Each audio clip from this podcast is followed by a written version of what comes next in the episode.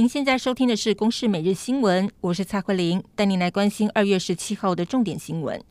世界各国陆续施打新冠病毒疫苗，不过台湾取得疫苗过程却困难重重。卫福部长陈时中间首度证实，台湾原本向德国 BNT 洽购的五百万剂新冠疫苗，疑似因为中国阻挠而破局，他是有苦难言。至于是否考虑购买中国新冠肺炎疫苗，陈时中间再度重申，如果技术性资料完整，可以考虑去洽购。另外，布利桃园医院群聚感染事件危机虽然已经解除，不过总计二十一名确诊者当中，中有两人重症，其中一例本来有好转，不过过年后又有续发的状况。另一例的确诊则是正在使用叶克膜治疗，目前都还在加护病房观察中。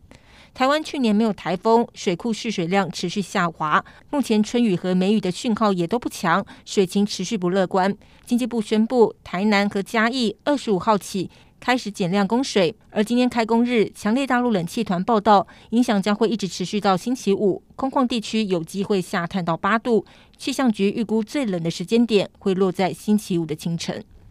台股在新春开红盘，早盘是一度大涨超过了五百点，冲破了一万六千三百点的整数关卡。受到廉价期间，国际股市强劲，台积电的 ADR 大涨超过百分之九。今天台股则是表现亮眼，主要是因为台积电的股价飙涨，带动大盘冲高。盘中股价最高是来到六百六十八元，再创新高，为大盘贡献了将近三百点的涨势。中场加权指数是收在一万六千三百六十二点，大涨五百五十九点，创下历史第二大的涨幅。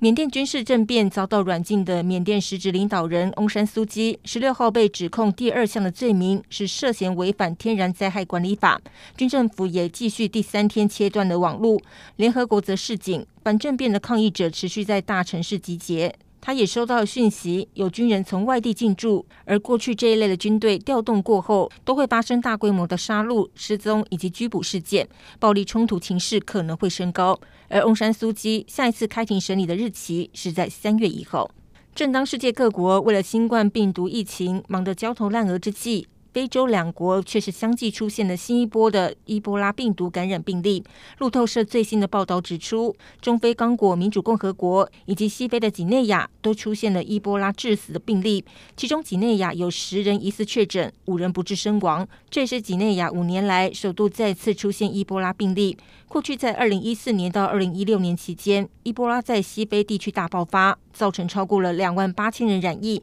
一万一千三百人死亡。为了避免噩梦重